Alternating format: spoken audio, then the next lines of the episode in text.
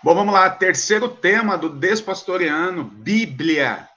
João, acho que esse é o tema mais complexo que a gente tem. Nem sei quais são os próximos, né? Mas quando a gente falar de Bíblia, porra, acho que é um dos temas mais complexos que a gente poderia abordar aqui. E óbvio que a gente não vai chegar nem perto de encerrar o assunto, mas dá para a gente é, pensar muita coisa sobre isso. John, eu queria que você nos, ajuda, nos ajudasse a entender o seguinte, né?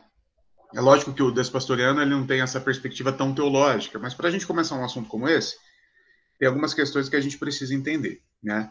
Eu vou dar uma, uma, uma resumida aqui, você me corrige aí onde eu estiver errado.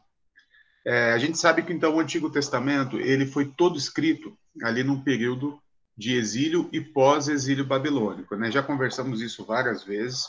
Todo mundo que está aqui sabe como foi esse processo. Né? Era uma tradição oral depois de vários exílios, no exílio babilônico, a, a galera começa a relatar agora de forma escrita né, toda a história de Israel. E ali é escrito todos os livros que nós conhecemos do Antigo Testamento e outros, certo?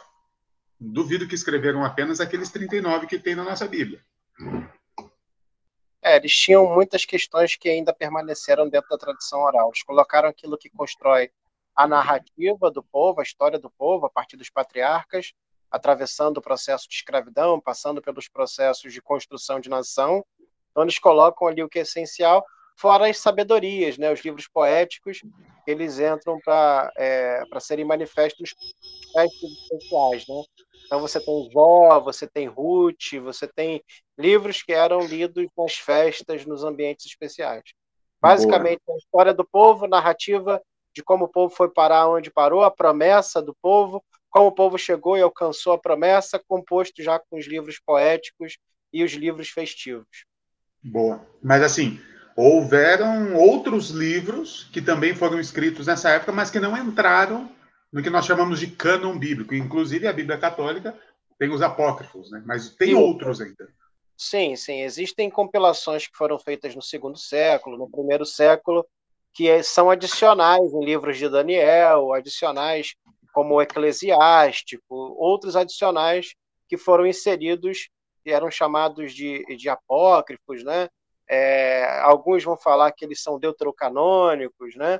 Então, esses livros eles são adicionados é, lá no, no Concílio de Hipona, né? mas eles são uma composição um pouco mais antiga, né? Seria uma composição entre o Velho e o Novo Testamento. Boa.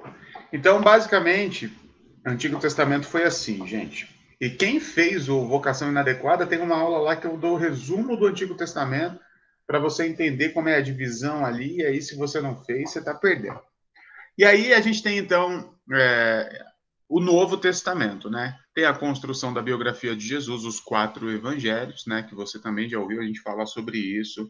O John falando sobre isso. Marcos talvez tenha talvez não, né, John? É, ser, é, é, certo, é certo que Marcos tenha sido a, a base para os outros 90%, três, né? 90% do, do... Na verdade, 90% de Lucas e Mateus, né? João é uma outra composição. João ele é de um outro tempo, de uma outra composição. João já está entrando para o século II, praticamente. Maravilha. O livro de Atos é uma continuação do Evangelho de Lucas, né? Lucas não escreveu dois livros, né? Ele escreveu um só, certo? Que foi dividido. Lucas Atos. Boa. Depois nós temos todas as epístolas, né? E aí há discussões de quem escreveu as pastorais que são atribuídas ao apóstolo Paulo, né? John, de 0 a 100, quantas chances, qual é a porcentagem de chance de Paulo ter escrito as pastorais? Todas elas, zero. Aí, Mas ele escreveu algumas, né? Ele escreveu provavelmente segunda, uma parte de, da segunda carta aos Coríntios, que na verdade é a terceira carta, e dentro de 2 Coríntios também a possibilidade de, de ter uma, uma quarta carta pelo estilo de narrativa. É, provavelmente o primeiro texto de Tessalonicenses ele escreve, é, e uma parte de segundo, do segundo texto de Tessalonicenses. Agora ah, então, resto... então, mas aí você, você, abriu o leque, mas falando das pastorais ali, Timóteo, Tito, e qual que é a outra pastoral? Filemão? Timóteo, Filemão. Tito. Essa aí. Zero. Zero. E Apocalipse depois, o Apocalipse de João, que foi escrito com João já preso idoso na ilha de Pátimos e tal. Bom, beleza. Essa é a composição bíblica que nós temos aqui, a Bíblia que nós protestantes utilizamos, 66 livros. Agora, John, é óbvio que nós estamos falando aqui basicamente de 900 anos antes de Cristo até qual é quando que foi escrito o Apocalipse, mais ou menos? John? O Velho Testamento de 700 a 800, né? 700 a 800. 700 a 800 e o Novo Testamento até o ano 110, mais ou menos. Pode ter, ter tido esse espaço do livro de Apocalipse. Então a gente tem quase mil anos de, de, de, de espaço de tempo entre a primeira escrita e a última. E dentro deste espaço foram escritas muito mais coisas que não estão dentro do que nós chamamos de cano. E como isso aconteceu, e agora que entra o John para nos explicar. Ô John, é, como é que aconteceu ali nos, nos primeiros séculos, os principais, ou talvez a, o principal concílio que definiu quais esses livros se tornariam parte desse cano? Qual foi a ideia? Como que surgiu essa ideia de vamos ter um cânon, né? Vamos, tem um monte de livro sagrado solto por aí, vamos juntar tudo agora e formar esse cano. Eu queria que você agora nos desse essa aula. É, eu vou fazer um resumão, tá, mano? Pra... Ah, haviam três igrejas principais ali, uma igreja na Ásia, igreja na Europa e igreja na África, e eles precisavam, de alguma forma, chegar num acordo de como que eles iam utilizar, quais são os textos que são referenciais, já que a igreja era única, né? Lembra que a gente da igreja católica é uma igreja única, né? Mas nós temos três continentes diferentes, né? Então eles precisavam chegar num acordo. Então primeiro a gente vai ter um concílio chamado Concílio de Jânia e logo depois é o Concílio de Hipona, com Agostinho de Hipona ainda sendo presbítero da África, né? Em 394 por aí. E aí eles decidem nesses dois conselhos quais são os livros canônicos, né? A, a, a, o Antigo Testamento ele já vem montado dos judeus, né? então a inserção de um Antigo Testamento é a ideia de poder comunicar a, a, história do Messias e como que é a história da salvação dos judeus, né? a partir dos judeus. E o, o Novo Testamento é uma decisão nesses dois concílios, né? tanto aquilo que é acrescentado naquilo que a gente chama de Novo Testamento, é, versículos que vêm dos copistas, algumas coisas que a gente sabe que são aditivos, né, que estão no Novo Testamento, bem como quais são os livros que vão estar ali. É, não há nenhum tipo de unanimidade na composição desses, desses, desses livros, tá, João? É, a igreja nunca foi unânime, tanto que a igreja cópita vai ter noventa e tantos livros, eles não concordam nisso, mas chega a um denominador comum. É, tanto que chega no período dos reformadores, e os reformadores, como estudiosos dos textos, como teólogos, os reformadores eles não tinham apenas a função pastoral dentro das suas igrejas, eles eram teólogos, né? E eles discordam. Lutero questiona Hebreus, questiona Tiago, questiona é, Apocalipse, ele não é muito apegado. Calvino, da mesma forma, né? Então, eles questionam aqueles que decidiram o processo canônico. Tanto que a Bíblia protestante acaba carregando menos livros do que a Bíblia católica, né? Então, é, e, e, isso é o mínimo que eles conseguem em acordo, né, para colocar isso. Então, os cânons eles são compostos nesses dois concílios, obviamente que outros concílios discutem outros processos canônicos, mas principalmente esses dois. Agostinho de Hipona, ele não participa necessariamente como um bispo da África, mas ele participa como um presbítero da, de Hipona, né? E essa composição é decidida por referências e inferências, né? Ou seja, o que está escrito aqui que também está escrito lá. Então, se está escrito aqui, está escrito lá, esses dois podem entrar, porque eles têm referências em comuns. Então, está escrito em, em, Samuel, mas também está escrito em Reis. Então, é uma boa parada, porque nós temos duas referências do mesmo acontecimento. Então, é por similaridade e por composição similar que esses livros são adicionados. E no Velho Testamento é, eles discutem adicionar é, aquilo que a gente chama de deuterocanônicos ou apócrifos, e, ou apócrifos e deuterocanônicos, que são as decisões desses livros que a gente não lê muito, que é Macabeus, né? Aí os caras têm Judite, Tobias, tem esse monte de coisa que, que são importantes a nível histórico, que tem traços históricos importantes, mas que os protestantes, por exemplo, questionam e acham que não são importantes, porque evoca uma mística que se afasta da ideia da centralidade do Cristo, segundo eles, segundo a leitura desses, desses protestantes, né? E não são livros que são é, contemporâneos aos seus autores, né? Então eles vão ter essas pseudo, é, esses pseudo-autores que eles nomeiam como pessoas que escreveram, mas obviamente foi escrito muito tempo depois. Tanto que Macabeus, que vai acontecer lá quase 200 anos antes de Jesus, é, ele, a data de escrita dele chega aí em torno de 100, 100 e pouco, a 200 depois de Cristo. Então, assim, é, eles acabam achando que a distância do fato histórico para o pro, é, é, pro, pro texto, né, é, para a originalidade do texto, acaba ficando distante demais e, e que não é interessante. Agora, o interessante é entender que essa composição ela não é feita em momentos de jejum, oração, ninguém está orando para decidir qual livro que vai, não tem urim, tumim, é, não tem, ninguém está fazendo isso. Eles estão sentando de maneira acadêmica, de maneira estrutural, vendo referência, inferência, sugerindo nomes, retirando nomes. São gente, é pessoa, não é anjo que desceu do céu e botou a mão para escolher. São pessoas, homens, que através de um processo acadêmico, teológico, decidem o que, que pode ser interessante para o ensino da igreja, que já caminhava há algum tempo. A gente está falando aí de quarto século, ou um pouquinho antes, às vezes. Então a gente não está não tá tratando de, de anjos, nem de Deus, ah, mas é por inspiração divina. Tinha um monte de homem pilantra, cafajeste ali, que precisava de manter as estruturas da igreja, que precisava de alguns textos para manter cativo o povo. Então, é, não pense dessa forma. Mas também não pense que quem estava lá era um monte de Zé Ninguém que não entendia nada eram às vezes é, discípulos dos discípulos dos discípulos, eram homens que também tinham um contexto intelectual teológico importante. A gente está falando de Agostinho. Agostinho era presbítero nesse período e ele estava ali como uma ação consultiva, provavelmente, da igreja, é, é, é, como, não como bispo de Hipona, mas da igreja de Hipona. Então era um intelectual do período, ainda que estivesse é, é, ainda conectado com o maniqueísmo e outras, outras doutrinas um tanto quanto estranhos, é, o Agostinho ele era um cara inteligentíssimo, e os outros bispos também. Então, a gente tem uma galera boa fazendo isso, mas uma galera com seus próprios interesses, não necessariamente homens santos, como a gente tem essa, essa ideia. Não tem anjo escolhendo, não tem é, é, luz divina descendo sobre alguns livros. O que tem é gente entendendo por referência e inferência o que é mais importante para a edificação da igreja.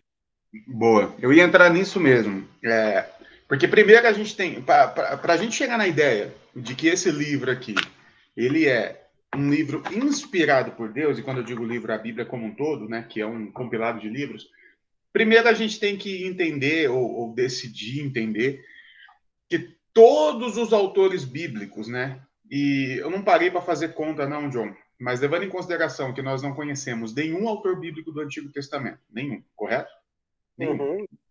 E do Novo Testamento, quantos por cento ali? A gente, a gente, tem alguma, alguma ideia, por exemplo, de Esdras e Neemias, que eram copistas, né? Então a gente tem uma probabilidade grande deles terem, terem escrito parte do, do, do dos de, próprios livros. Dos próprios livros, porque Esdras e Neemias é um, um book só, entendeu? Tá. Então tem uma possibilidade muito grande dele ter escrito aquilo ali. Né? Possibilidade. Certeza, Zero, a certeza né? é impossível, certeza é impossível. E quando vai para o Novo Testamento, é, nós temos poucas certezas também, né? Até dentro dos evangelhos, enfim. Então a gente tem ali de 66 livros, 10% talvez de certeza de autores. Então nós temos que entender que esses autores que nós não conhecemos, não fazemos ideia, eles foram divinamente inspirados a escrever tudo aquilo. E não só isso, e depois, essa mesma inspiração divina teve que continuar correndo nos primeiros séculos, em todos os concílios, em todas as reuniões, em todos os, eh, os homens envolvidos ali no pároco né, da Igreja Católica. Depois do ano 300, que Constantino resolve é, se converter ao Evangelho né, e colocar é, o cristianismo como religião do império, aí sim a política, né, as questões políticas, sociais, os interesses políticos que já eram fortes antes disso ficam ainda mais latentes nesse processo. Então a gente tem que entender que Deus não somente inspirou a escrita dessas pessoas que nós não conhecemos, mas que Deus teve nesse caos todo aí intermediando toda essa história para que de repente chegasse a esse cânon de 66 livros. E olha que, como você mesmo já falou, quando a gente vai lá para frente, o próprio Lutero, o Calvino, questiona alguns livros que fazem parte do cânon, entre aspas, não é unanimidade. protestante. Não, não, é unanimidade. Agora, tem dois, duas coisas que é interessante falar a partir disso que você disse. O trabalho dos copistas judeus do século 6 e 7 é muito maior do que o trabalho que o pessoal teve. Primeiro que a gente está falando de uma, um povo que não era ágrafo, que não, não tinha o costume de escrever a sua narrativa. Entende? Então ele pre precisa lembrar de tudo, porque a tradição, lembre pessoal do, do despastoriano, a tradição dos hebreus era oral, era passado de pai para filho, era uma conversa que você tinha. Então a gente tinha é, é, pessoas responsáveis por, pela manutenção oral dos textos. A gente não tinha nada escrito, tá? Não tinha nada escrito. Entendam isso. Então, Ótimo. o trabalho dos copistas é, do século Foi um trabalho árduo. Do caralho, do caralho mano. É, e quando você fala do século VI, é do século VI, 5 antes de Cristo, certo? Antes de Cristo, antes de Cristo. João, seria mais ou menos assim, vamos lá, eu vou conjecturar num, numa cabeça meio hollywoodiana assim. Tem toda a cultura judaica ali e tal, e o pessoal passou por exílios, houve sincretismo religioso, e você que participa de tudo que a gente faz aqui, principalmente dos cursos, a gente, sobretudo o John, mostra toda essa interferência, essa poluição de outras culturas na cultura judaica. A gente tem a cobra do Novo Testamento, que é um deus de outra região, então já quando a gente entende que o, Antigo, que o Antigo Testamento foi escrito depois de toda a história acontecida, a gente consegue entender como que esses elementos estranhos à cultura judaica aparecem ali dentro. não tem leitura neutra, não tem como ter uma leitura neutra, ela é afetada pelo meio, sempre. A nossa leitura, João, de periferia, não é neutra, entende? Quando a não. gente lê Jesus, a gente não consegue ler de forma neutra, como se ele tivesse isento, né? Ele participa da, da vida dos pobres, ele caminha da Galileia do norte para o sul, né? Ele é morto na zona sul. Ele é morto onde o povo não quer permitir ascensão social e nem ascensão humana, né? Então, é, é, é assim que a gente lê. Então, nenhuma leitura é neutra. Então, quando eles fazem isso que você está dizendo, eles fazem porque eles já foram afetados pela cultura que eles estão inseridos. E eles passaram pela cultura egípcia, pela cultura é, babilônica, pela cultura persa e tantas outras culturas, né, que por mais que não sofreram exílios, houveram ali é, é, certos sincretismos. Então, o Antigo Testamento, ele não é um Antigo Testamento puramente judaico. Há todo um sincretismo ali.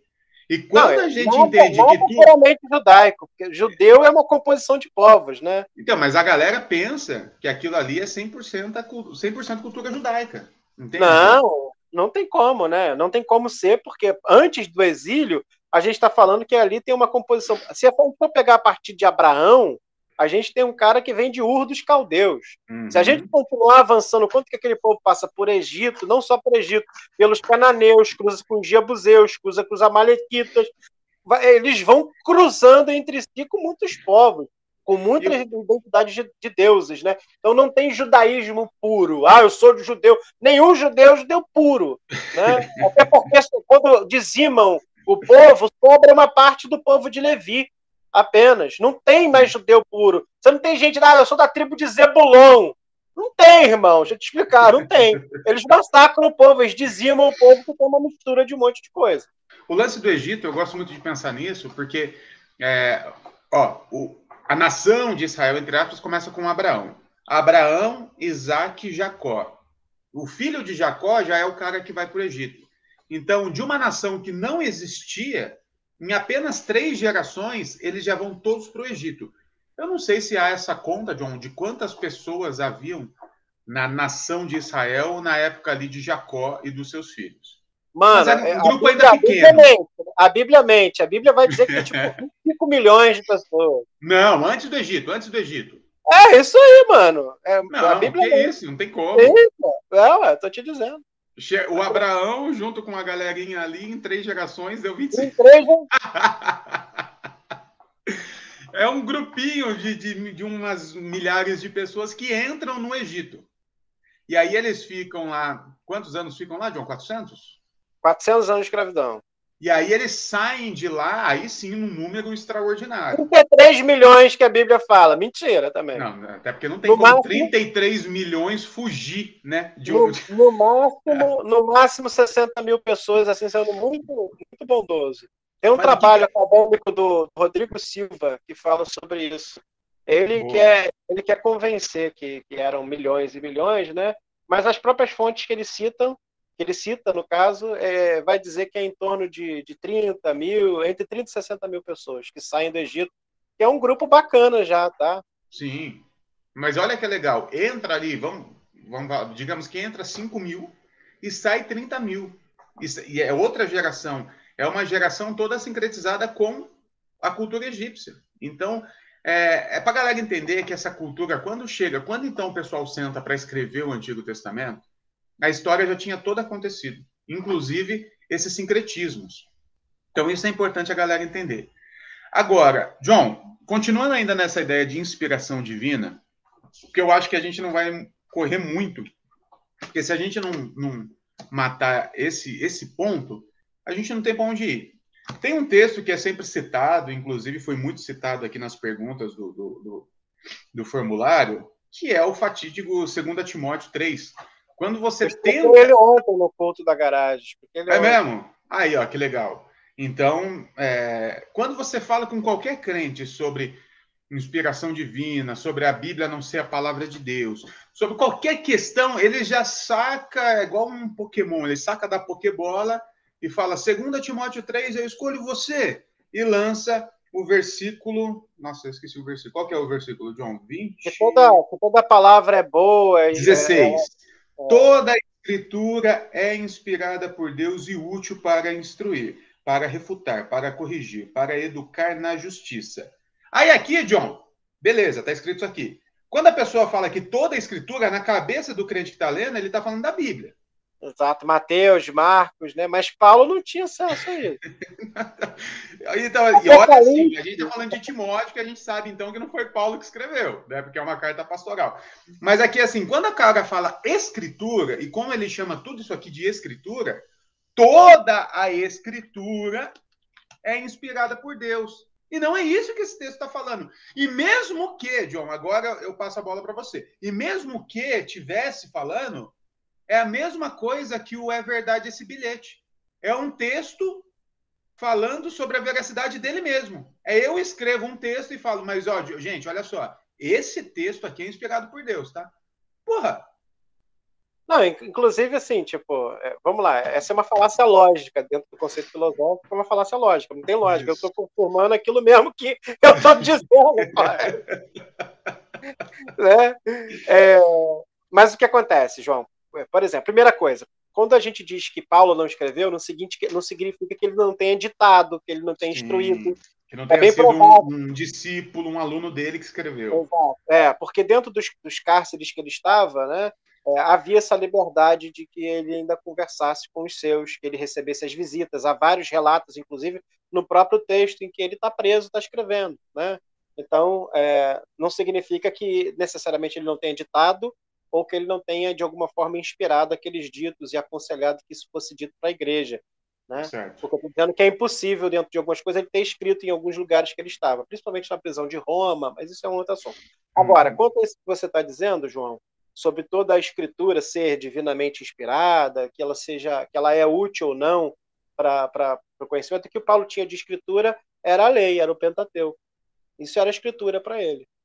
Então ele não está dizendo que é, é, que Apocalipse, que Mateus, que mais não tinha acesso a isso. Ele vai ter numa parte da vida dele provavelmente acesso a parte dos evangelhos, porque ele cita em alguns momentos aquilo que, por exemplo, a gente chama de Santa Ceia, é uma narrativa de como Jesus fez aquele momento. Então ele tinha acesso à parte dos evangelhos, ele tinha acesso a, um, a algum tipo de fragmento dos evangelhos.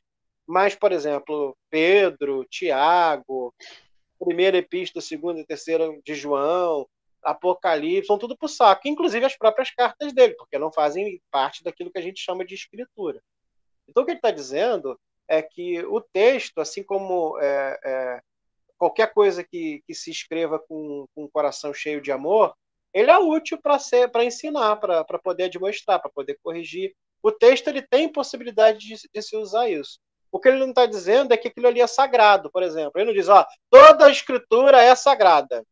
Toda a escritura foi Deus que fez. Ele está dizendo que, que, que, ela tem uma inspiração, assim como uma música bonita tem. Entende que tudo aquilo que a gente cria como ser humano, sendo inspirado pelo, pelo, pelo ente divino, tem possibilidade de ser bom para o ensino. O que ele está dizendo é que a gente não deve descartar a lei né, como um objeto a ser é, é, ignorado. Ela tem utilidade para o ensino. Mas, ao mesmo tempo, se a gente for ler, vai ter que ler a partir de alguém, a partir de uma pessoa. Então, toda a escritura ela é útil para o ensino se a chave de leitura dela for Jesus Cristo. Porque é em torno dela que nasce, é em torno de Jesus que se enxerga todos os processos que estão na lei. Porque toda lei só existe e aí a gente vai lá no início de João, né? O verbo, né, a escritura, ela só existe para virar carne. Ela só existe porque existe uma finalidade. Ela só existe porque ela não pode ser domada. Então ela sai do cativeiro da intelectualidade e da hermenêutica e ela entra na dimensão humana, para que as pessoas possam conhecer a escritura como de fato ela é e não pela ótica de alguém. Então toda a escritura ela é divinamente inspirada? Pode ser. Ela é uma inspiração boa? Pode ser. Ela é boa para corrigir? Pode ser. Ela só não é sagrada, só não é santa, porque aí a gente cria um problema com os outros mandamentos, inclusive com o mandamento dessa própria escritura. Que se a gente vai colocar a escritura no mesmo patamar de Deus, ela vira um Deus, né? E aí a gente incorre num problema lá do Êxodo capítulo 20, que não terás outros deuses diante de ti. Deus, ele não tem a ver com a escritura, ele não é a escritura. A escritura é como a narrativa humana, constrói a ideia de Deus na relação. Boa. Simples assim. Então, é, o fato de haver inspiração divina tem na música do Legião Urbana. E eu não carrego um CD debaixo do braço e falo, tá escrito em Índios, capítulo. Tá escrito. Não, parece assim. Eu, eu, eu vou além, tá? Porque olha só. É, aí a gente teria que entrar num campo filosófico, barra teológico também, se a inspiração divina seria apenas coisas boas, né? Seria possível Deus inspirar o ser humano a fazer algo, escrever algo ruim? Aí a gente teria que entrar num campo que eu não quero entrar nessa. Mas fato é que nós temos textos na Bíblia, sobretudo no Antigo Testamento, que são textos bizarros, né? Textos são narrativas fodidas, né, velho? Narrativas bizarras. Então, assim, Deus inspirou a escrever aquilo? Pode ter sido. Agora, mesmo que tenha sido, Deus inspirando alguém a escrever o massacre que o exército de Israel fez contra o povo X ou o povo Y, mandando esquartejar, estuprar as mulheres, enterrar assim, mesmo que a inspiração tenha sido para escrever, não significa que tenha sido inspirado à vontade de Deus o acontecimento. Se Deus mandou escrever aquela história, talvez até para nos ensinar como não deveria acontecer, não significa que Deus teve algo a ver com o ocorrido. E aí, se a gente entendesse essa, fizesse essa separação da inspiração para relatar ou a inspiração para ter feito, eu acho que metade dos nossos problemas acabava aqui. É, mas a teologia faz essa separação. O problema é que a igreja distanciou é, da própria igreja o ambiente teológico, criou como se fosse um ambiente à parte, um ambiente que cria teu e por aí vai. Né? É. É, porque a, igreja, a, a, a, teologia ela vai falar do compêndio doutrinário, que é aquilo que a igreja deve seguir como doutrina, que é o serviço aos pobres, é tudo que já está lá no Antigo Testamento, tá? O uhum. acolhimento a pessoas em risco social, isso é o que está no Antigo Testamento, isso é doutrina, né? A manutenção da graça e da boa vontade na partilha dos recursos, né? Isso está na Bíblia, está lá atrás, né? O que a gente não faz mais é matar bicho, porque a gente entende que Jesus, é, que Jesus traz uma outra perspectiva e que Deus já falava no Antigo Testamento que Ele queria misericórdia, não sacrifício. Não é da minha novidade que Jesus trouxe um 2.0, não. Deus já falava lá no Antigo Testamento, João. Deus então, já não que... queria templo, né? Deus nunca não. quis templo, Deus nunca quis sacrifício, Deus nunca quis separação de, de Deus nunca quis rei, Deus nunca quis reinados nesse sentido oh, humano. E não é nenhuma novidade. O que Jesus vem tentando desfazer a merda que a tradição foi fazendo em cima da vontade de Deus, né? Deus fala, Exato. faz um tabernáculo. Aí Davi fala assim, tabernáculo é o caramba, eu vou fazer um palácio melhor que... então faz, faz aí, cara. Quer fazer, faz aí. Tafarel. O problema é que a gente. É, essas questões não mudaram, sabe, João? Elas continuam as mesmas e a gente ainda é, entra com alguns problemas para poder é, se desviar da responsabilidade de ser. Porque Deus não traz para ninguém a responsabilidade de ter, a responsabilidade de construir. A responsabilidade que a gente tem diante das Escrituras é de ser. É por isso que o, o, o texto vai dizer para a gente que nós temos que nascer de novo. Porque nascer é ser. Né? Ele não diz, gente, ó, tem um monte de coisa que aí vocês vão resolver o problema. Não, nasça de novo. Né? Então, é, a gente precisa entender que toda narrativa bíblica ela constrói um ambiente que não muda muito. Né? Jesus só traz o sentido desse verbo ser encarnado e dele desapropriar o poder que essa mesma Bíblia, abre aspas de Bíblia, porque não era essa mesma, esse mesmo conjunto de livros, mas que esse mesmo texto é, fazia na mão dos escribas. Né? É aquela música do Mauro Henrique que diz que a fé vira faca sem amor. Né? É, é essa parada. Jesus ele tira essa arma do povo. Jesus ele desabilita esse processo. Ele diz: calma aí, cara. O que vocês estão fazendo é uma viagem. O que vocês estão fazendo é uma loucura. O que vocês fazem com o texto é, é aquilo que o profeta dizia: o meu povo me louva com os lábios, mas o coração está longe de mim. É você ter o texto na ponta da língua. Ontem eu falei no, no Garagem On sobre a questão do, da base bíblica que a gente tanto fala, né? Porque, porque tudo acontece na vida de Abraão antes da lei. E o escritor de Romanos, bem como o próprio escritor de Gênesis, vai dizer que Abraão creu e isso lhe foi imputado como justiça. Como dizer, Abraão creu e basta.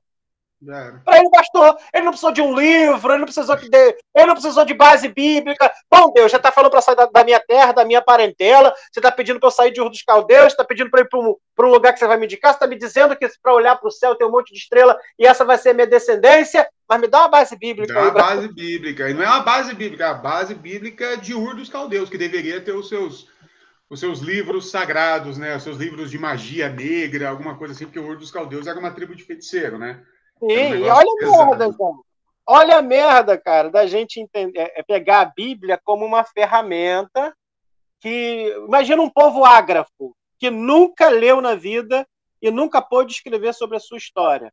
Para para você pensar. Essa pessoa, para que a gente possa, de alguma forma, se conectar e mostrar o evangelho, a gente vai ter que alfabetizar. a é. gente vai ter que ensinar teologia hermenêutica, homilética, para que eles possam se explicar, porque você não pode, a nível ad eterno você não vai poder estar lá, então você vai ter que explicar uma boa homilia, uma boa homilética para eles. Você Sim. vai ter que explicar hermenêutica, exegese. Olha quanto você precisa. Meu Deus do céu. Você está entendendo como que é uma parada completamente... Porque eles acham que quando eles levam uma mensagem do, da Bíblia, por exemplo, nos povos originários, aí uma vez que ele falou no texto bíblico, aquilo entra igual um remédio pela boca, sacou? E já baixa o espírito, o download da salvação. Não existe isso. Isso é uma loucura. Isso é um, um é, é, vilipendiar o poder de Deus no meio das, das nações. É o poder de Deus que está no povo, nos povos originários antes da gente. Os caras Boa. têm cinco anos de história, João. Ô, John, é, bom, maneiro, eu estou aqui, né, conversando com você, é, relendo aqui as perguntas, os questionários. O legal é que a galera que cola com a gente, né, dificilmente tem uma galera que está chegando agora, assim, um outro está chegando agora. Então, muita gente já, já coaduna, né? Por exemplo, eu fiz a pergunta aqui sobre se as pessoas achavam que a Bíblia era inerrante, infalível, as duas coisas ou nenhuma. E a maioria, a maioria da, da, das respostas é, são parecidas com nenhuma delas. E aí eu vou te fazer essa pergunta porque eu já ouvi você falar isso, né? E a priori eu não concordo, mas eu acho que a gente nunca conversou sobre isso. Eu já ouvi você falar que a Bíblia não é inerrante, mas é infalível. Então eu queria entender o que isso significa para você. É que tudo que está ali, mano, de alguma forma, tantas narrativas que de alguma forma constituem as bondades de Deus no meio do povo, como também as maldições. Tudo que está ali, de fato, se experimenta na vida, acontece. Acontece não a nível de mágica, né? Acontece que, primeiro, é uma narrativa que conta a derrota de um povo, que ele foi escravizado. Então, nenhum povo relata as estruturas de perda, né? Você não vai ver lá no, no, no, na pedra de Hammurabi ele dizendo que tomou um pau dos Ixos ou tomou um pau dos egípcios em algum momento. Ali só conta as vitórias. Então a Bíblia ela tem uma narrativa infalível, porque dentro do processo da história, daquilo que é histórico na Bíblia, de fato, todas aquelas derrotas, todos aqueles processos aconteceram de fato. E uma vez que você experimenta a praxis daquilo dali, de fato, se você experimenta dar a outra face, você se torna parecido com Jesus, porque Jesus deu a outra face. Então ela é infalível no método. Ela é infalível porque aquilo que você experimenta de fato faz com que você se torne aquilo que o autor disse que de fato você se tornaria. A Bíblia é infalível porque dentro de todos os processos, inclusive aqueles que estão escritos errados, João, aqueles que de fato é, carregam consigo a falibilidade do escritor, só prova de fato que a, a Bíblia ela, ela tem erros e ela precisa de conter erros para que ela seja infalível. Ela precisa, porque se ela foi escrita por Deus, ela. É, ela... Isso que eu ia falar agora, John. A Bíblia é infalível justamente porque ela é falha. Sim. Porque se a Bíblia é sobre a humanidade, a humanidade é falha, a Bíblia só se. Olha, aí é um paradoxo filosófico que vai dar nó na mente, mas se a Bíblia não fosse falha, escrita por homens e contando a experiência de homens, ela aí sim que ela seria falha. Porque Exatamente. a vida é cheia de erros e cheia de caos, né? Exatamente, João. Não tem como ela se torna infalível, primeiro que se você experimentar o, o todo o contexto ali é para que a humanidade se pareça com Jesus, tá, João? todo aquele contexto ali do Novo Testamento, por exemplo, o que a gente chama de mandamentos, é para que a gente seja, segundo o apóstolo, a feitura do Filho de Deus. Então, quando a gente experimenta aquilo, a gente experimenta algo que tem a ver com a personalidade de Jesus. E se a gente faz algo que tem a ver com a personalidade de Jesus, a gente se torna parecido com ele. E ela é infalível nesse sentido. Ela é infalível porque ela falha, porque ela parte da narrativa dos homens, ela é infalível porque uma vez que você experimenta a praxis daquilo que são os mandamentos é, que nós temos lá no texto, a gente se torna parecido com Jesus. Ela é infalível porque, de fato, ela carrega consigo as dores de um povo, sem omitir, inclusive, essas. E é por isso que ela é infalível. Então, ela não vai ser inerrante, porque ela vai conter erros, ela tem, ela tem erros, por isso que ela não pode ser sagrada, né? É, não porque Deus não possa conter erros e defeitos a nível da nossa estética, né? Porque Jesus ele era um cara que não tinha muita beleza, ele era um cara que não se diferenciava do povo da tua época, né? Isso por vários contextos que nós temos. Então, se ele não era um cara muito simétrico, né? Havia algum problema ali. Deus não veio como anjo, Deus não veio como aura. Então, se ele veio num corpo humano, veio com problema. Eu, por exemplo, nasci com um problema de vista, João, preciso de óculos, né? Quem sabe se Jesus também não precisava, né? Sim. A gente não e sabe. Passou a vida toda espremendo os olhos porque não tinha um óculos, né? Então, tá quando, eu via João, quando vinha Pedro de longe, ele fazia assim para ver se era o Pedro ou se era o João que estava vindo ali.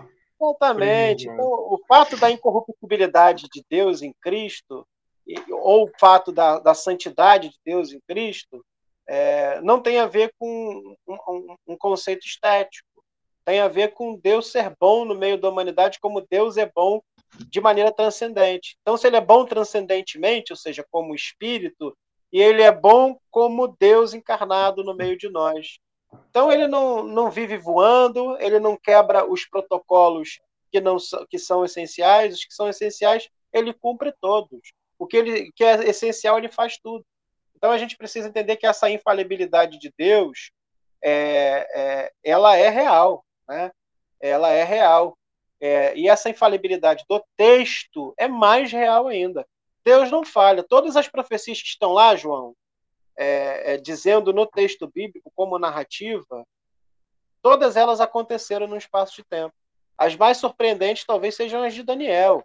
As mais surpreendentes talvez sejam as de Isaías, principalmente daquilo que a gente chama de, de Deutero Isaías, todas aquelas profecias lá do 30 em diante, todas elas aconteceram, de fato. Todas as profecias de exílio aconteceram. E foram escritos, obviamente, no período do exílio, mas já era tradição oral no meio do povo.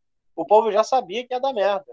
Então Sim. tudo aquilo ali aconteceu, mano, sabe? Por mais que eles errem na geografia, na genealogia, em algumas questões é, que são repetidas, em questões em que é, eles erram o parentesco, erram o nível de parentesco, se era irmão, se era primo, um monte de situação que acontece ali, todas essas situações, de alguma forma, colaboram para essa infalibilidade da, do próprio texto.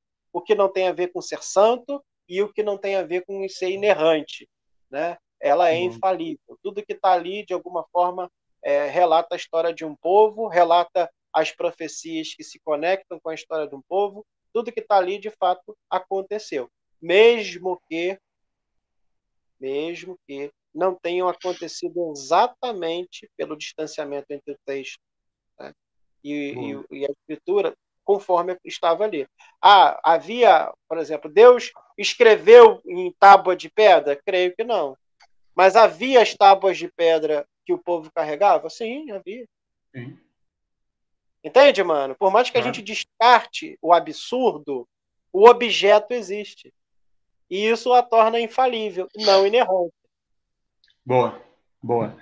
A, a outra pergunta que eu fiz para a galera aqui, né, é perguntando sobre o Antigo Testamento na nossa fé, eu perguntei ali de. Pus alguns, alguns números, né, tipo assim, de 0 a 100, qual é a importância do Antigo Testamento para a nossa fé? E aí houve respostas e respostas, né? De 0, 10, 15, 30, 40, 50, 100. É, há uma, há uma, uma confusão interessante aqui, cada um pensa de uma forma. Eu penso o seguinte sobre essa questão é, precisaríamos do Antigo Testamento para exercer nossa fé e seguir Jesus? Não, né? Jesus está ali nos quatro evangelhos e para você seguir os mandamentos dele, você nem precisa saber o que aconteceu antes. Não precisa. Agora, ao mesmo tempo, quando você entende o contexto histórico, religioso, político em que Jesus estava inserido, e para entender isso a gente necessita do Antigo Testamento, aí que Jesus se torna esse cara extraordinário. Porque Jesus, quando ele pega, por exemplo, quando ele, ele, ele pega a Maria, a Maria, quando ele está na casa lá do, do Lázaro e tem as duas irmãs, a Maria senta nos pés dele e, e os caras ficam incomodados e Jesus fala assim: não, deixa ela aqui. Aí a gente fala assim: ah, legal, Jesus é legal, deixa ela aqui. Quando a gente entende a partir do Antigo Testamento que o fato daquela mulher sentar aos pés dele seria o suficiente para os caras arrancar ela ali puxando pelo cabelo, levar, levar em praça pública e apedrejar ela até a morte, a gente só tem essa informação no Antigo Testamento, aí Jesus se torna um cara extraordinário. Não só por chancelar né, a atitude daquela mulher, salvar aquela mulher, mas de, aí é o maior milagre de Jesus, na minha opinião, John. Jesus conseguiu subverter essa cultura.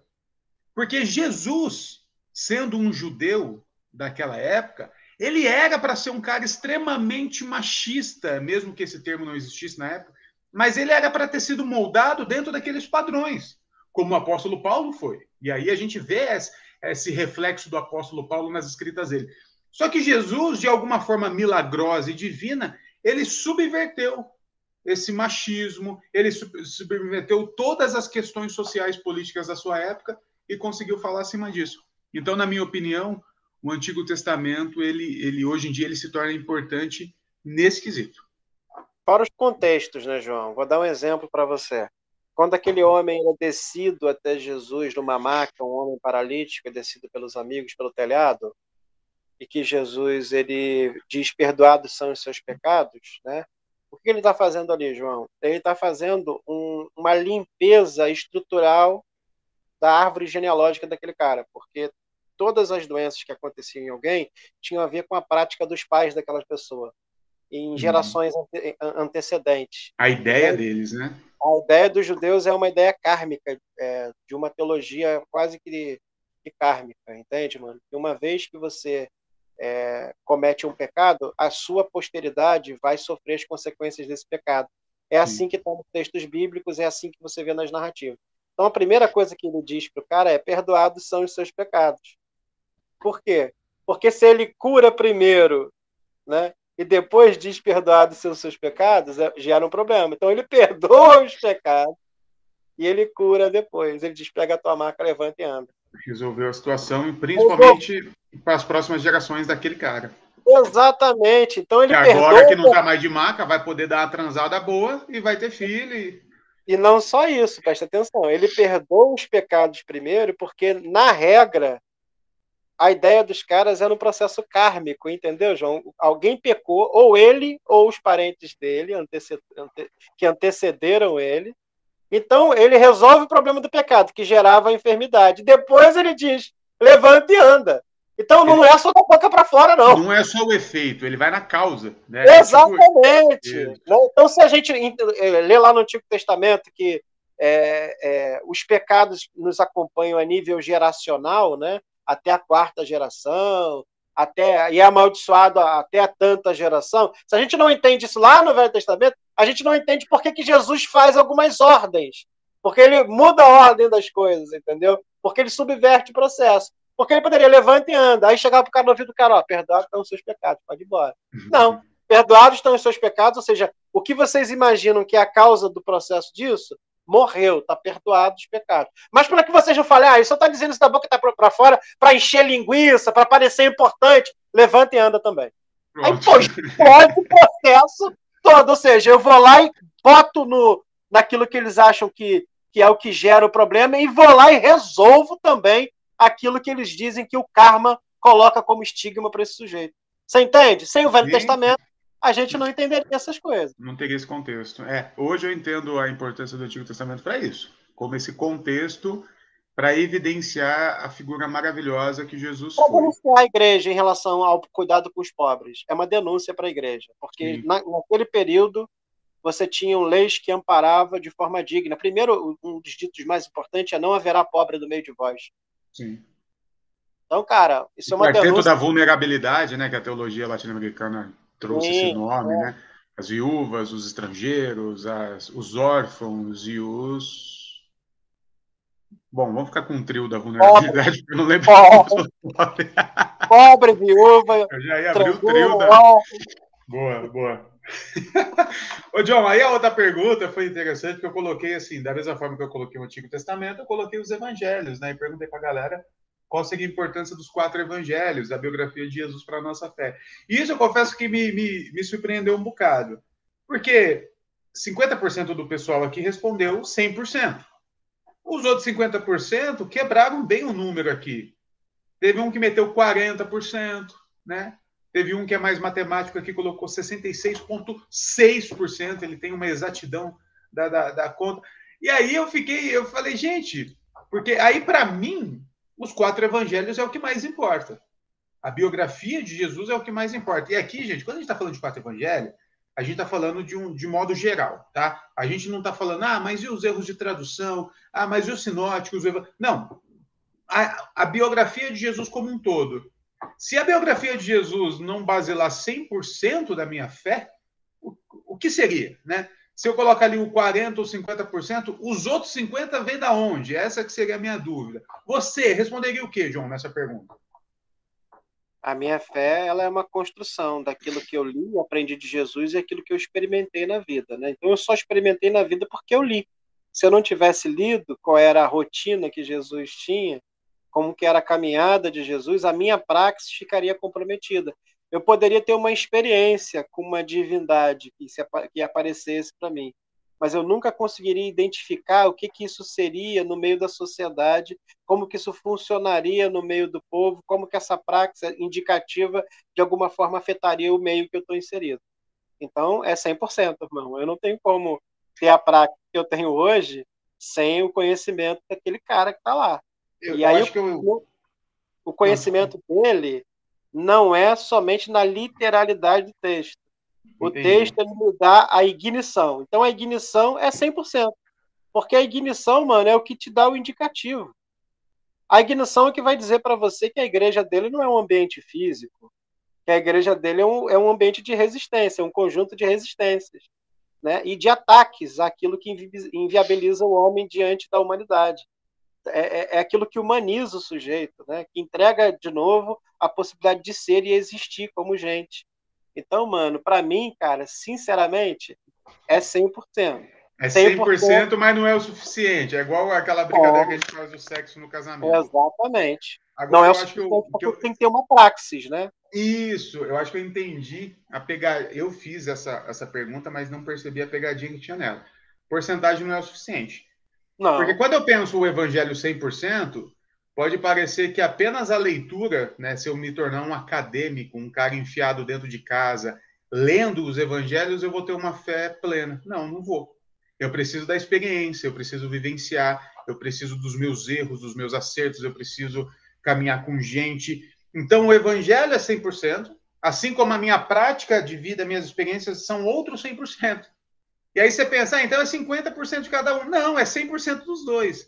Então, eu acho que a pergunta não cabe ali, né? A porcentagem não é o suficiente para essa experiência, né? É tudo 100%. Exatamente. Exatamente. É... Bom, aí eu fiz a pergunta do Novo Testamento para a importância da nossa fé, que foi bastante, foi bastante é, simétrica aqui as respostas. E finalmente a pergunta mais que eu coloquei se a Bíblia é o livro mais importante para a vida do cristão. E essa pergunta é boa e a resposta é interessante. Inclusive, da galera que respondeu, inclusive eu queria agradecer porque nós tivemos 40 respostas, né? No ah. último, John, a gente teve 19. Aí a gente xingou, passou o facão lá no grupo, já tivemos 40. Dessas 40 pessoas, 70% acha, 70% acha que sim, a Bíblia é o livro mais importante para a vida do cristão. Porém, 30% acha que não. E você, João, o que, que você acha? É fundamental para o cristão, principalmente o Novo Testamento, como a gente falou lá, né? Os sinóticos são fundamentais, são essenciais. Eles dão a ignição para que a sua praxis, de fato, pareça com a praxis daquilo que a gente entende como Jesus é. Para o cristão, mas para o indígena, por exemplo, não é. Uhum. Esse é o problema. O problema é que a gente está falando de cristão, de gente que já tem dentro do, do, do modus operandi religioso é, é, ir à igreja, frequentar um culto, cantar uma música, bater uma palma, dependendo se você for presbiteriano, não pode, né? Uhum, então, cara, dentro, dessa, dentro dos cristãos, a Bíblia, o Novo Testamento, ele é 100% essencial. Fora do cristianismo, não tem necessidade de Bíblia. O que tem e necessidade... dentro, mas, John, dentro do cristianismo, aí vira o mesmo lance. É 100% essencial, mas não é o suficiente. Um cara que só lê a Bíblia vai ser um idiota. Concorda comigo? Por exemplo, eu vou citar alguns livros, aí a outra pergunta que eu fiz na sequência foi assim: então, quais livros, na sua opinião, seria tão importante ou mais importante que a Bíblia? A maioria, a maioria, não soube responder, mas houve respostas interessantes. Talvez a mais, a mais interessante seja a Constituição. Porque um cristão com a Bíblia na mão, sem respeitar a Constituição, inclusive que diz que o nosso Estado é laico, vai querer colocar uma teocracia sobre a gente. O outro colocou aqui um livro, se eu não me engano, do. Cadê, cadê, cadê, cadê? Ah, perdi. Sapiens, eu não lembro se é do. do... Ah, é um, um, livro bem interessante. Uma breve história da humanidade. Que também é interessante é dar a mão para a ciência, né, para explicar os comos. A Bíblia não explica o como. Então é importante dar a mão. Então, mas assim, não teve muito mais respostas, não. Teve umas duas ou três assim mais particular, né? O nome da Rosa do Humberto Eco, algo mais particular. Muito bom. Não conheço, esse eu não conheço. Vários livros do Milton Santos, tal. Aí umas questões mais pessoais. Mas enfim, eu acho que a, a, pergunta é tão pegadinha quanto da a Bíblia é 100%, mas ela não é o suficiente. Se a gente não tá, se a gente não tiver junto ali com a Constituição, com livros de história, de geografia, principalmente livros de história, né? Nós estamos lendo, mano, esses livros aqui eu garrei neles, John, os livros do Krenak. Ah, mano, isso é uma pica daquela grossa e bonita, mano. mano, tá com a Karina que eu tô obrigando ela a ler agora. Eu falei, esses dois você vai ler. E principalmente o Ideias para adiar o fim do mundo. Cara... Deixa sem comida, deixa ela sem comida. É, vai parecer que a Karina não leu. O que eu digo que eu estou brigando é esse livro. Eu falei, você tem que ler esse. Vai parecer, mas porque não lê mesmo, João? Lê menos, lê menos hoje em dia.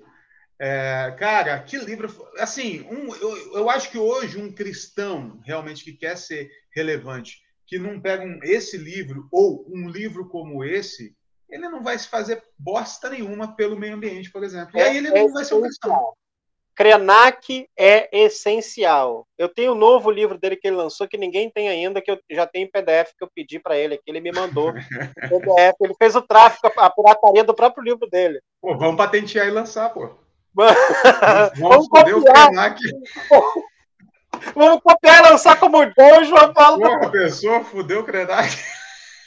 Mas, mano, é maravilhoso. Esse cara é essencial. Mas é, é, eu acho que a galera, é, no final das contas, entende a importância da leitura do texto bíblico. É, ontem eu falei sobre isso. Ontem eu, eu fui extremamente provocativo, lendo que tudo que acontece, por exemplo, com Abraão, com Noé, vem antes da Escritura. Eles creram e foi o suficiente. A gente precisa também. E crer e ser suficiente não significa que você tenha uma fé grande, né? Você vai na dúvida, né? Noé vai com dúvida, né? É, é, Abraão vai com dúvida. Você acha que ele falou, putz, saí da minha parentela, mas aquilo era tão real para ele, mesmo com dúvida, que a dúvida foi o motivo pela qual ele foi. Porque se, porque se ele tivesse certeza que não era, ele não tinha ido. Então, se e, tinha ou, ou, ou, se tivesse certeza que era, ele tinha ido sem fé. Aí é certeza, Sim. mano. É o que a gente vem falando. A fé Aí, ela só é possível. A fé ela só existe a partir da dúvida. Ela não tem outra matéria-prima. A matéria-prima da fé é a dúvida. Aí eu recebi umas, umas 10 mensagens. É, é, é, já, mete, já mete lá já. É, eu recebi umas 10, 12 mensagens de gente falando: John, nunca parei para pensar sobre isso, nunca tinha pensado sobre essa composição, eu explicando a composição da dúvida como matéria, como é, é, tecido precioso para a fé. E aí a galera já ficou louca, porque estão acostumados à ideia daquela fé, como eu sempre falo, como bola de demolição, né? E eu sempre digo que a fé é o escombro, é o que sobra. Depois que tudo é demolido, pela vida, pelas coisas, pela decepção, pelas merda que dá, o que sobra é a fé. Boa. Então eu, eu entendo plenamente que a composição hoje da nossa fé, da fé cristã, João, vem do olhar do Novo Testamento, dos evangelhos, e aí ela só vem com a praxis, né? Ela só vem com quando você de fato tem um discurso e tem uma prática que se alinha com aquilo que a gente aprende do mestre Jesus Cristo. Hoje eu sou um cara, um cristão melhor, não porque eu tenho conhecimento teológico. Estou acabando um doutorado agora em nome de Jesus que eu não aguento mais. Uhum. E começo. E eu não aguento mais, né? Porque o John sumiu completamente, não responde o WhatsApp, não. Estou no sofrimento, mas não por causa disso. Na verdade, isso me atrapalha por vezes, porque eu deixo de entrar nesse processo que é muito natural do ser humano, de se engajar com outros seres humanos que não professam a mesma fé que eu, entendeu, João? Uhum. Então, esse contato com os povos originários, com a tribo Guarani agora em Maricá, que eu tenho tido, e junto com a igreja, né, que a garagem também tem estado muito, a garagem Rio tem estado muito engajada nisso. É, esse contato com esse povo natural, que não aprendeu de Bíblia, que não aprendeu de Jesus, mas já age assim, já age naturalmente com bondade, com amor, com coletividade, cuidando do meio, cara. É, pô, mano, isso tem uhum. salvado a minha fé, mano. Tem salvado a minha fé. Porque eu vejo que existem situações que estão intrínsecas no homem e que ele vai fazendo força no processo para apagar de si.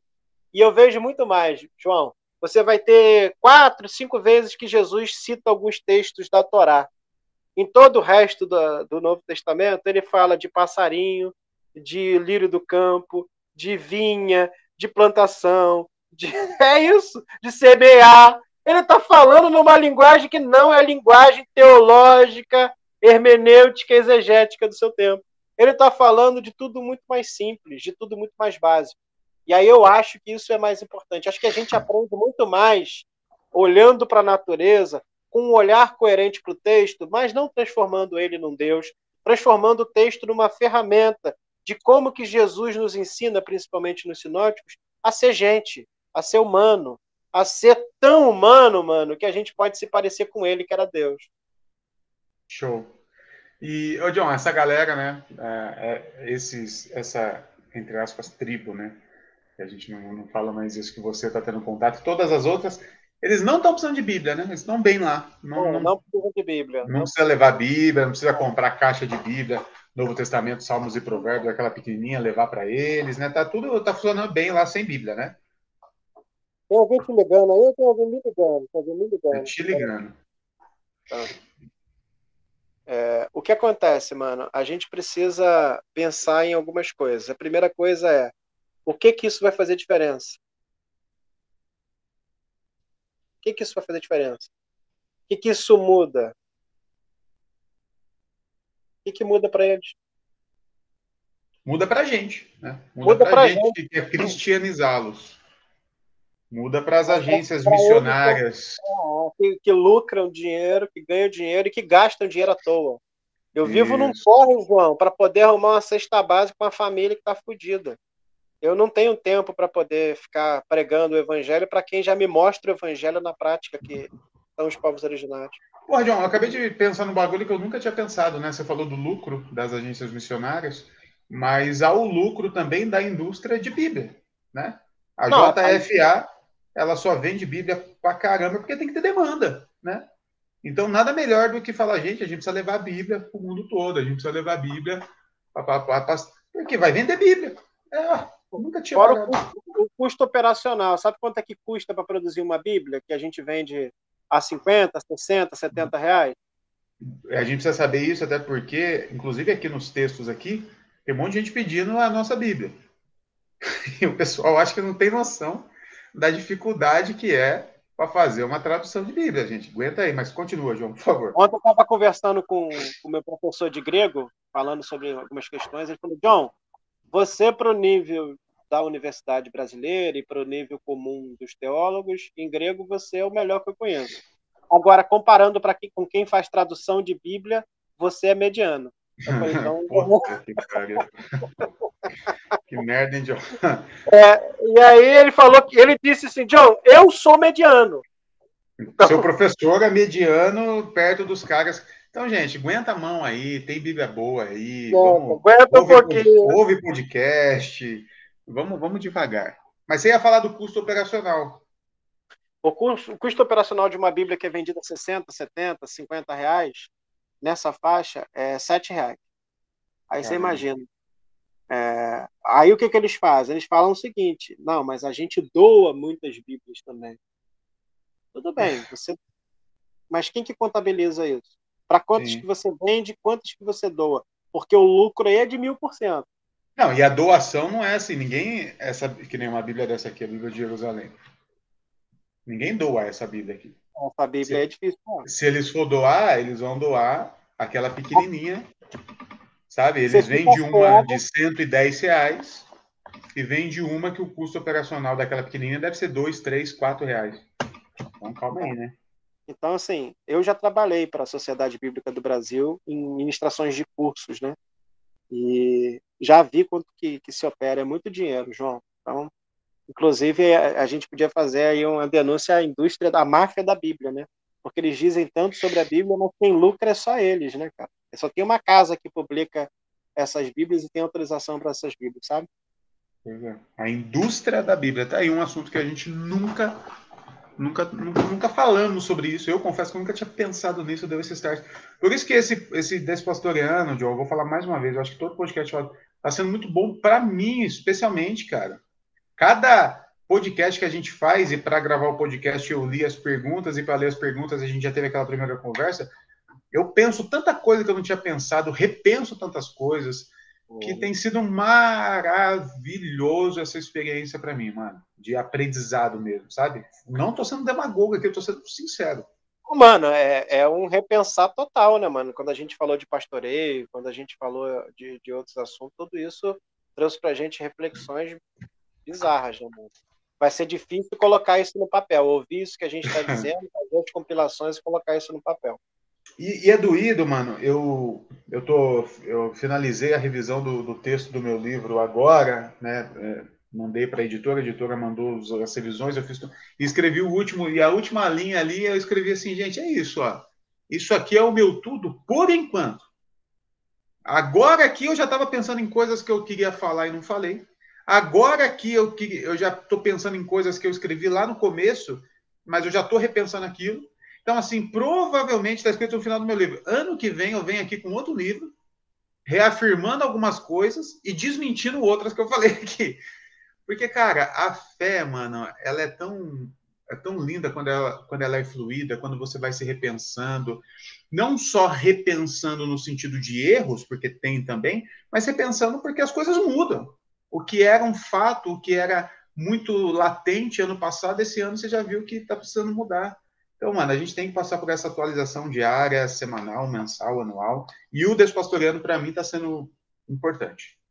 Para mim é essencial o Despastoreando, porque a gente vai se despastorear também, né? De alguns vícios que a gente carrega e construir outras coisas que talvez hoje sejam essenciais para que a gente tenha uma igreja é, que caminhe, João, de acordo com aquilo que o, que o Evangelho, como pessoa viva, propõe, e não como texto morto. A gente precisa entender que o texto em si está morto. Ele está morto porque ele está cabendo num papel de celulose. Jesus não cabe no papel da celulose. O próprio Deus não pode ser retido no papel, mas ele cabe dentro do coração humano, ele cabe dentro de alguém. Então ele cabe dentro de alguém, mas não cabe no papel. O papel uhum. ele é só um relato muito frio, é um relato muito pequeno.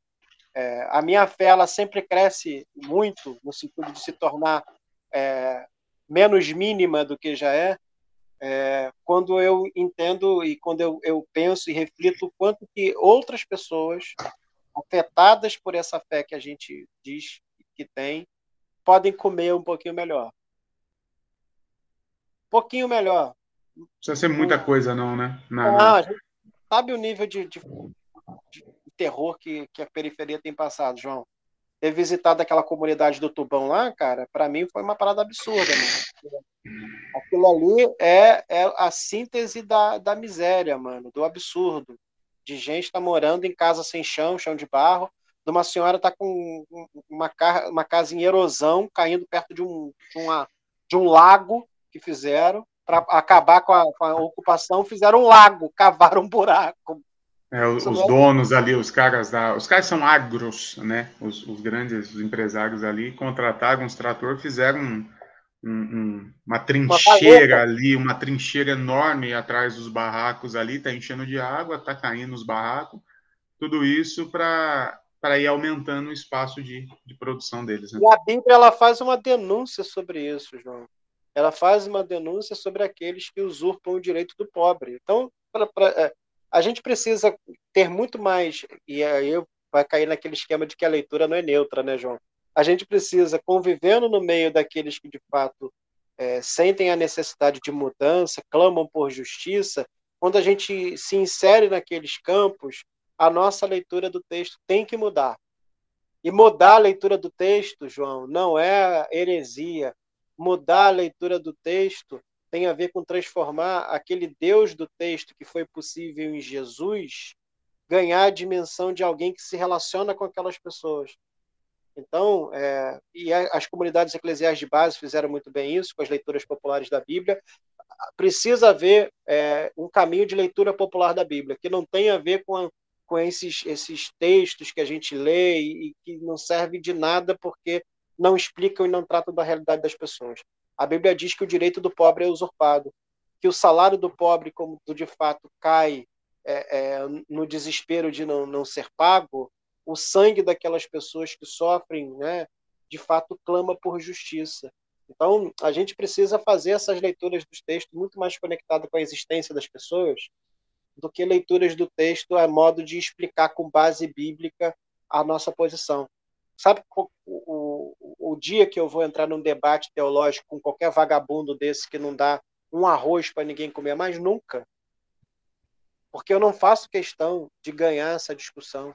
Eu faço questão que o pobre coma melhor, eu faço questão de que as verdades do eterno, que tem a ver com o amparo daqueles que estão em risco social, de fato sejam manifestas no nosso meio pela igreja local. É isso que eu faço questão.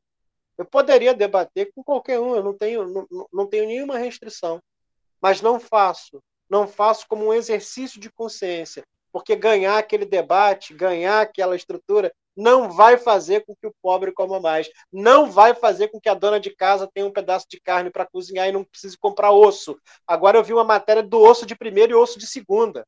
É então, enquanto a gente está discutindo Bíblia, tem gente comprando osso de segunda. É isso. Carcaça de frango, carcaça de não, frango. Não que eu não ache importante, sou teólogo, vai fazer 18 anos de teologia, mas eu acho que a praxis da leitura de Jesus é muito mais importante do que carregar 66 livros à toa. Amém, irmão. Amém. Gente, é isso. Você que está ouvindo esse podcast, eu espero que você esteja ouvindo esse podcast antes do dia 22, às 21h30, né? Que é o horário da nossa reunião. Se você está ouvindo depois, está em pecado. Você ouviu, ok, legal para você, mas está pecado, está em pecado, você vai ter que ir lá pedir perdão depois. Agora, você que ouviu esse podcast agora, na próxima segunda, dia 22, então, a gente faz o nosso encontro ao vivo e online para acrescentar ainda mais informações, pensamentos, experiências sobre tudo isso que foi dito aqui e aí a gente finalizar esse assunto. John, considerações finais, deixa um salve para a galera aí. Galera, fica com Deus, é, esteja na reunião do dia 22. E assim, para com essa desculpa aí, cara, uma horinha de conversa, vocês precisam estar junto aí para poder participar. Vejam, ouçam o podcast no caso. É, quem quem quiser fazer o curso Vocação Inadequada para poder pegar essas referências que a gente falou lá atrás, procura a gente, a gente tem o curso disponível. Nos uhum. procure, fala com a gente lá no Despastoreando. Se tiver uma galera que queira fazer, a gente dá um desconto. Se tiver uns 10, a gente faz um desconto. Pô, a gente abre até uma turma aí sobre isso. Gente, é isso. Paguem o Despastoreando também. Tem... João, tem gente negligente, acredita? Que tem gente negligente com pagamento? Pelo amor de Deus, gente. 20 Porque, assim, pau, cara. Pô, 20 pau por mês, né, mano? a gente vai mandar o livro para todo mundo, a gente vai produzir o livro e, e, mano, a gente vai fazer. Então, se você ajudou, a gente vai fazer sem sacrifícios da nossa parte. Se você não ajudou, a gente vai fazer da mesma forma, com sacrifícios, e você ainda vai receber o seu livro aí, se, se marcar na maior cara de pau. Então, ajuda aí, pô, é 20 pontos por mês. Ajuda a gente a, a continuar. Bom, Pelo amor de Deus, né? Pau, e, cara, vou te falar, João, 20 pau, Hoje, na condição que a gente está, você bota 2 litros e meio, nem 2 litros e meio de gasolina. Não, não faz, faz nada. Com 20 contos não faz nada. Você come uma coxinha, uma coca na padaria, já dá os 20 Já deu 20 reais. É, isso. É quatro tá latinhas de cerveja, 20 reais. Quatro é. latinhas de cerveja. Dificilmente alguém aqui toma menos do que quatro latinhas quando abre a primeira, gente. Então ajuda aí, tá? João, obrigado aí. Eu sei que você está na correria desgraçada aí para concluir o seu texto e abriu esse espaço aqui para a gente conseguir gravar. Obrigado, viu? Tamo junto, mano. Tamo junto. Beijo. Beijo. Segura um quadro aí, João, que eu vou falar com você. Tá, deixa eu só finalizar a gravação.